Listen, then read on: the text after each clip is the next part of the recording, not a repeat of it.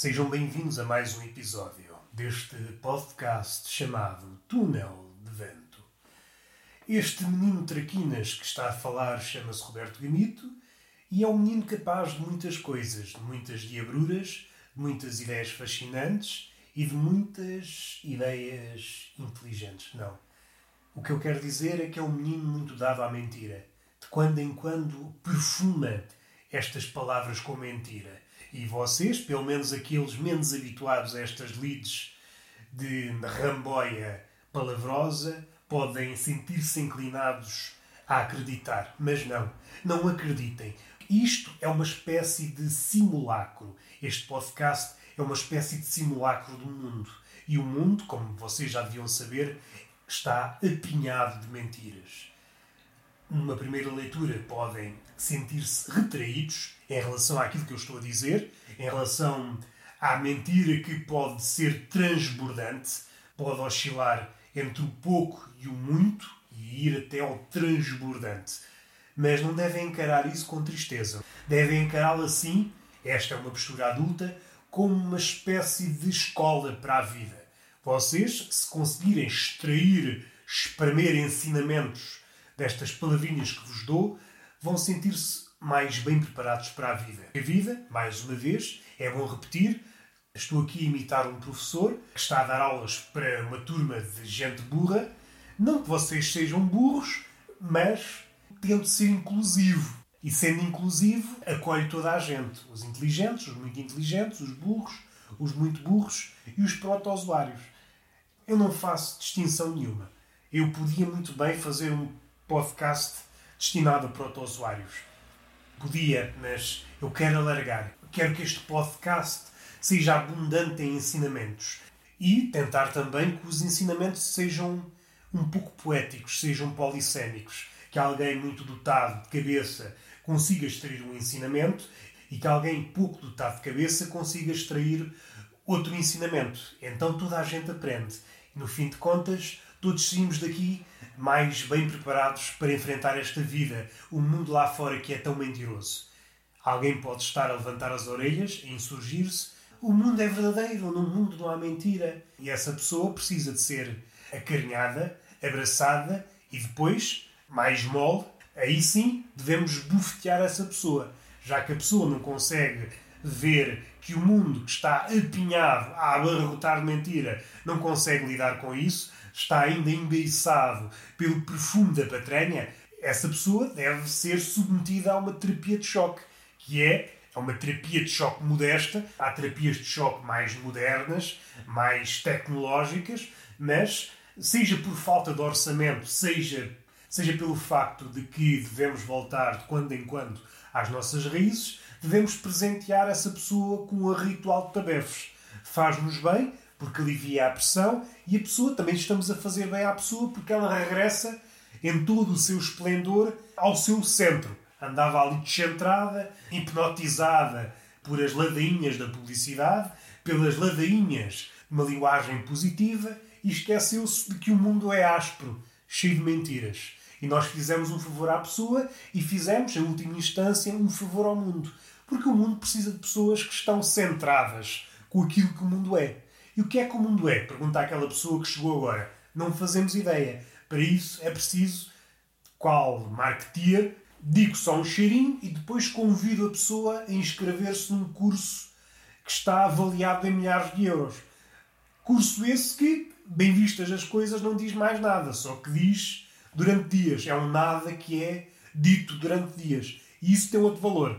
Além disso, é um nada que tem um diploma. Um nada, um nada simplório ao lado de um nada que oferece diploma, nós preferimos sempre o nada que oferece diploma. E mais uma vez, as máquinas começaram a trabalhar. Estão o dia todo caladinhas e de repente uma pessoa começa aqui a debitar coisas pepitas de sabedoria e de repente as máquinas, como se personificassem toda a maldade do mundo, todo o lado tecnológico do mundo, interrompem isto. O que me leva a pensar, quanto a mim, ajuizadamente, que a Sarah Connor tinha razão. A Skynet vai tomar conta disto. Se vai tomar conta disto da forma que nós estamos à espera, se calhar não, mas começa com uma retroescavadora e com um cilindro e se calhar com uma pá, uma pá eletrónica. Uma pá que era simplesmente uma pá, uma pá normal, mas que houve um dia em que bebeu uns copos e envolveu-se com um smartphone, nascendo uma espécie de pá híbrida. Uma pá que continua a ser uma pá, mas tem tecnologia. Quanto ao resto, ah, não me perguntem, não sou especialista na pá. O coveiro, sim, é alguém especialista na pá. Pelo menos não tem contactos. Como se costuma dizer, na minha rede de contactos não tenho, não tenho coveiros e também não tenho peixes. Tenho um peixe, mas uma vez convidei-o a vir à minha casa e a conversa não durou mais que uns minutos. Estrabuchou, estrabuchou e depois morreu.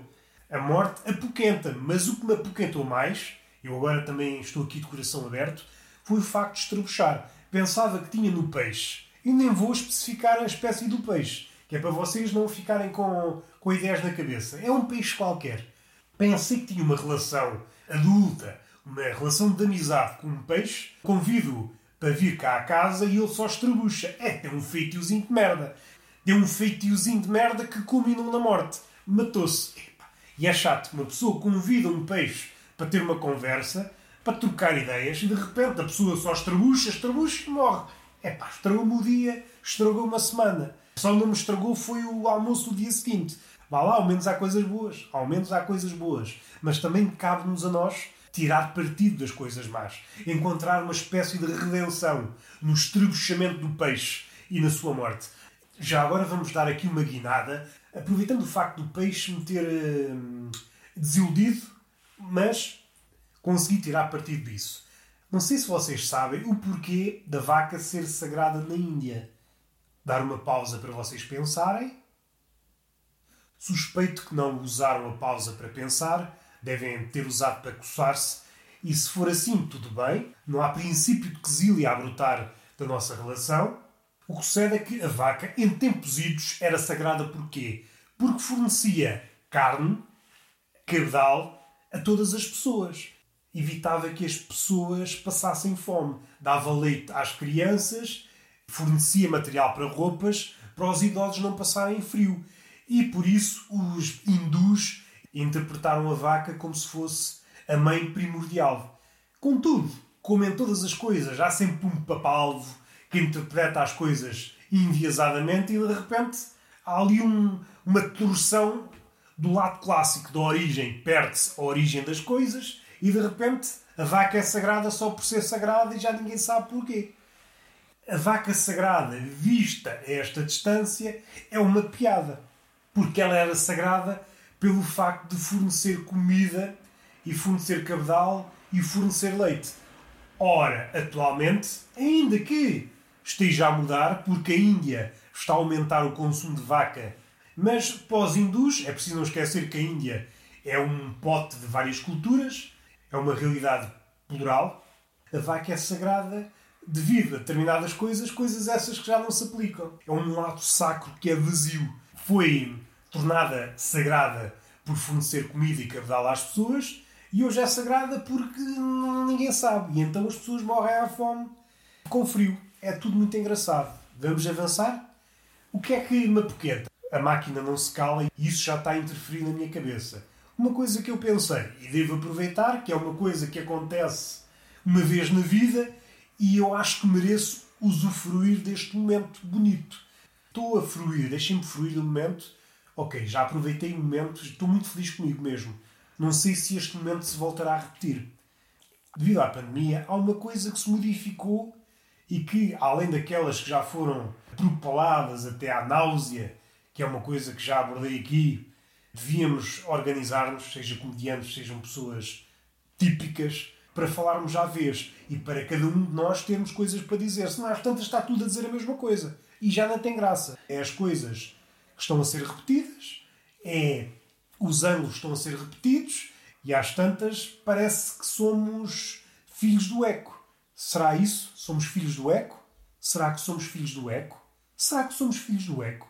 Será que. Estava eu à espera de uma cena e pensei, eu acho que a época de ouro dos preguiçosos acabou. porque hoje eu falo por mim, que sou um preguiçoso, e nós atualmente pensamos duas vezes antes de nos encostarmos a qualquer coisa. E isto é uma característica fulcral do preguiçoso, é encostar-se. E encostar-se literalmente e metaforicamente. A pandemia está a entrar-nos na cabeçorra e há de afetar-nos esses dois níveis, tanto no nível literal como no nível simbólico. Nós não queremos estar agarrados a nada, tanto a pessoas como a paredes.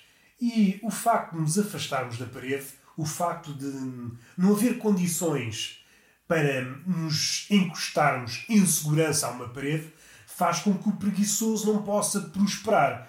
Tenha que ser lançado aos tigres, aos lobos, aos cães e tenha que enverdar um pouco a contragosto no mundo, no mundo do trabalho.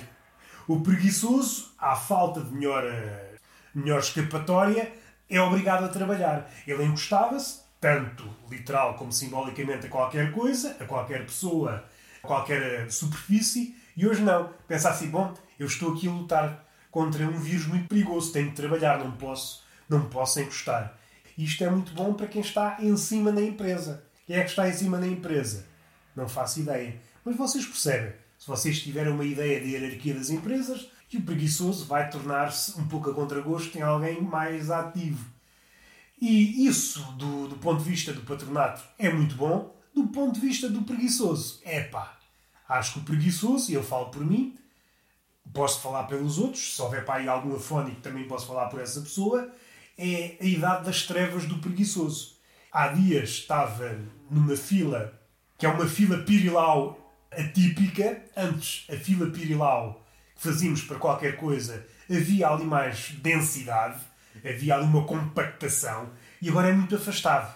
Se fizermos uma analogia com as linhas da estrada, a fila pirilau era uma espécie de linha contínua, quase que não havia espaço entre duas pessoas, e agora é uma espécie de tracejado que vai alongando.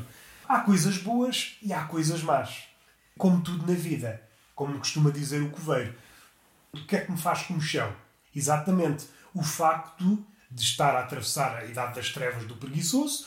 Eu sinto que, desde que nasci, a minha vocação é ser preguiçoso. Sou muito capaz nessa área. Até diria, sem correr o risco de ser um bocadinho pesporrente, de mostrar aqui uma certa basófia, que há poucos preguiçosos como eu. Há pouca gente a poder competir na preguiça. Sou campeão mundial da preguiça. Há quem diga que eu sou irmão siamês do sofá. Só para vocês verem o nível de preguiça do bicho. É um nível de preguiça que não se atinge de um momento para o outro. Ou se tem talento ou não se tem. Isto é uma espécie de preguiça olímpica. Mas vamos para este mundo que não fomenta a vocação não dá alimento, não dá condições para que o preguiçoso prospere. Vamos fechar, damos a volta, idade das trevas do preguiçoso. E agora vamos falar de um exemplo, um exemplo prático, que pode aplicar-se ao preguiçoso e àquelas pessoas que estão ali no meio. Não são tão preguiçosas assim, não são aquelas preguiçosas profissionais, são preguiçosas amadoras. Por exemplo, vocês, quando estão à espera de qualquer coisa numa fila, se estiverem nas redondezas de uma parede, pode dar-se o caso, olha, vou-me encostar aqui um bocadinho. E hoje já pensam duas vezes. E podiam pensar, vocês às vezes também têm dessas, vocês às vezes uma pessoa não está à espera, quando sabe, olha, já estou a pensar. E quando isso acontece, deixo-vos pensar. Tal como disse há pouco em relação a mim, é um momento especial e vocês devem aproveitar o momento. É uma coisa que acontece uma vez na vida e não posso interferir. Esse momento em que nos encostamos à parede por vezes, é propício a que nos cocemos. Parece que dá ali uma comichão.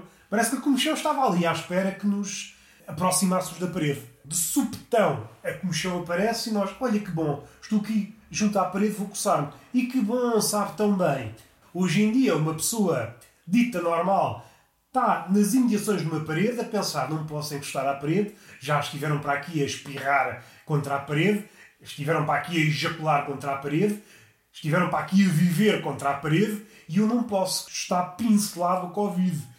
E de repente aparece a comichão, a comichão abre o olho e vê: olha, aqui está uma parede, vou aparecer como deve ser, vou, vou exibir-me, vou tornar-me manifesta. E de repente o corpo começa a contorcer-se.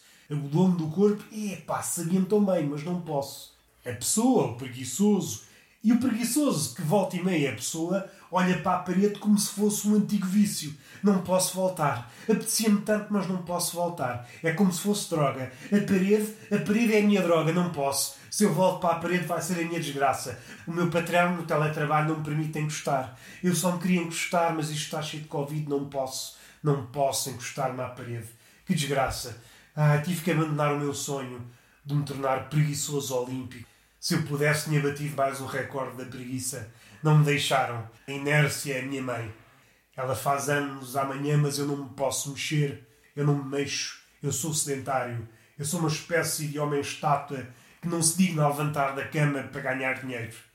Sou essa pessoa, ou melhor, era, porque essa pessoa já não existe. Não me posso encostar a nada. São merdas. Tudo o que eu acreditava, tudo aquilo que me fazia feliz, já não existe. E nós, eu falo por mim, mais uma vez, também posso falar por outras pessoas, se vocês assim o desejarem, olho para a parede com os olhos marejados de lágrimas e a pensar: éramos felizes e não sabíamos. Éramos felizes e não sabíamos. Outra ideia parva que eu tenho, além desta, há pouco fui comprar frango assado e tudo o que envolve sair de casa traz consigo novos rituais. Trazer máscara e, e cenas assim.